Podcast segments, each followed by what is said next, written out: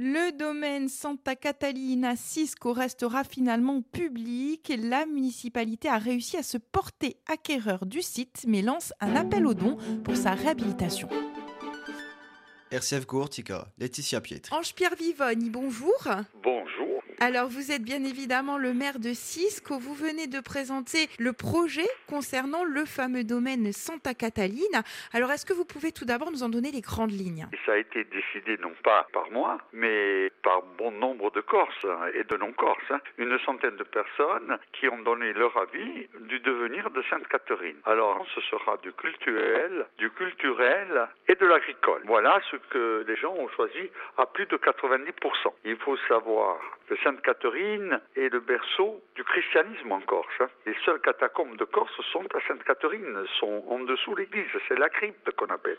Et c'est là où étaient les reliques qui sont arrivées au milieu du XIIIe siècle à Cisque. Le pape Paul II, qui était un pape franciscain, connaissait ces reliques puisqu'il avait envoyé pour euh, les authentifier et il avait une bulle à cette époque-là, en 1476, en disant qu'on pouvait les adorer et qu'elles étaient miraculeuses. Vous l'avez évoqué, le, le devenir hein, euh, du site hein, est culturel, culturel. On imagine que ça va coûter beaucoup d'argent. Comment euh, allez-vous financer ce projet? Vous lancez un appel Je lance un appel à tous les Corses et même au-delà de la Corse, à tous les amis de Corse hein, et tous ceux qui aiment la Corse. C'est un domaine. L'Église nous appartient et il faut savoir que l'Église est classée. Tout est classé, est inscrit à Sainte-Catherine. Ça a été un privé qui a été saisi, malheureusement, mais moi je ne vais pas rentrer dans les... Et il devait le mettre en vente, ce domaine, à 3 millions et demi d'euros. Bien évidemment, nous, nous n'avions pas cet argent euh, pour pouvoir euh, acheter ce domaine.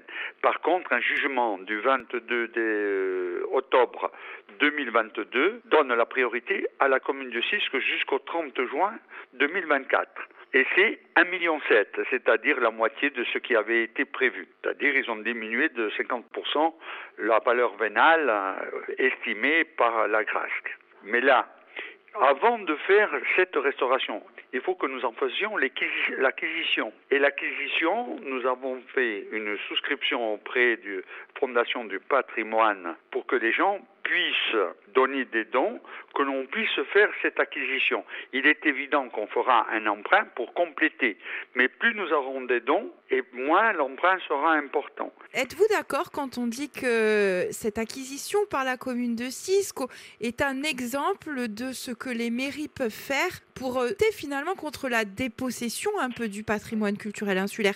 Il y a des solutions? Vous savez, quand on veut, on peut. L'argent on peut toujours le trouver.